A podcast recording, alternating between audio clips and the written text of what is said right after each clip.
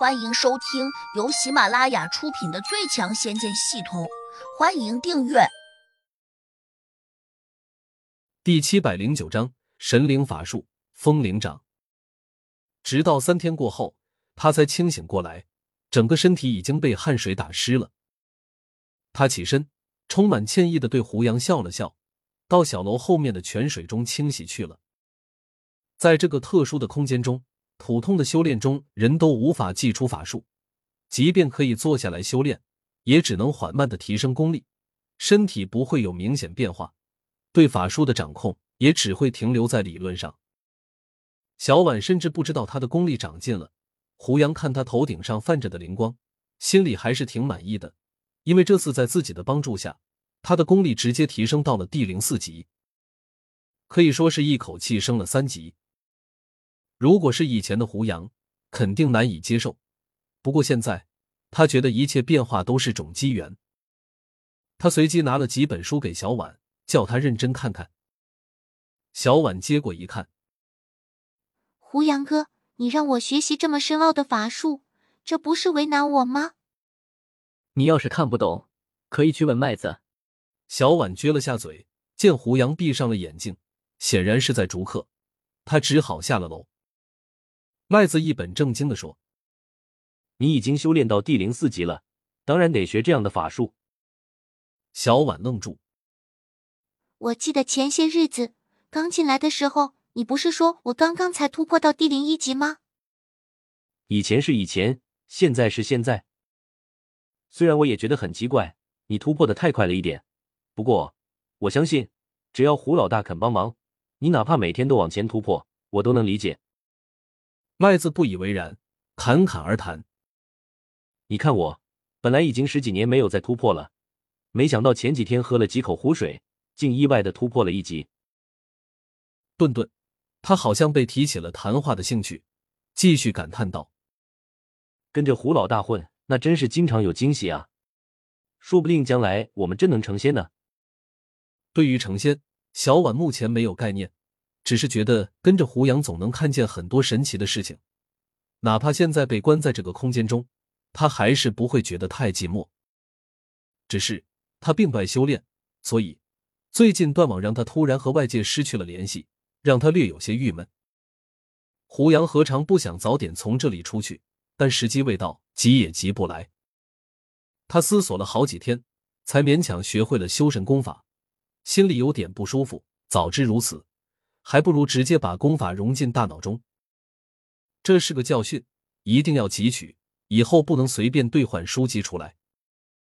不管是什么法术，都最好直接兑换到脑子里面。可是胡杨没有想到的是，他再次想从系统中兑换法术融进大脑时，却发现系统居然来了一句无法直接融合。我勒个去，这破系统也开始变得不友好了吗？系统的解释是，神灵使用的法术得自己慢慢参悟，单靠融合有违上天之意。换言之，就算胡杨现在通过系统融合了法术，也无法感应和召唤天地灵力。既然做不到这样，那融合法术就变得毫无意义。好吧，靠山山会倒，靠水水会流，靠人人会走，只有靠自己才更实在。又努力领悟了三天。胡杨终于学会了第一个神灵法术，名叫风灵掌。这个名字本身有点奇怪，顾名思义，说是一掌下去可以把灵物给封闭在一个临时搭建的小空间中。简单点说，风灵掌更像是定身法，相当于一掌把功力较差的人定在空中。胡杨大致比较熟练之后，就找麦子他们做实验。麦子怔怔的看着胡杨，问：“你和我们队长？”这样没意义吧？这个空间是你的，你就像绝对主宰一样存在，哪怕你不用任何法术，我们也不是你的对手。我只想试试这技法术的效果，接招吧！说着，胡杨抡起手掌，对着麦子便打了过去。他的速度越来越快，加之这是他的空间，因此麦子甚至都没有看见胡杨是怎么出手的，也没有看见有什么特殊的光影。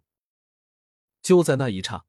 他的手臂还没有抬起来，身体突然就麻木了，整个人像石像一般立在原地，动弹不得。胡杨拍出一掌，见麦子没动，忍不住说：“你怎么不还手？”麦子苦道：“我突然就动不了了，无法还手。”太好了！胡杨大喜，这么说来，神功出城。麦子有点郁闷，自己动不了，他居然说好。我这是怎么了？感觉身体不是自己的，甚至都没有一点知觉。你中了我的风铃掌，能动才奇怪了。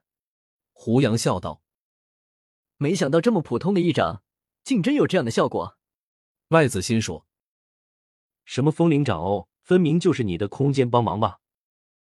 这是你的地盘，你只需要一个意念就能支配我们，根本不需要祭出法术。快把我放开吧，胡老大！”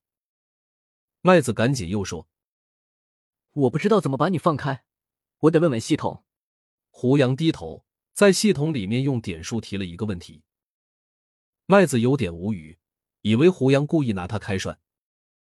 他并不知道胡杨真不会风灵掌的解除之法。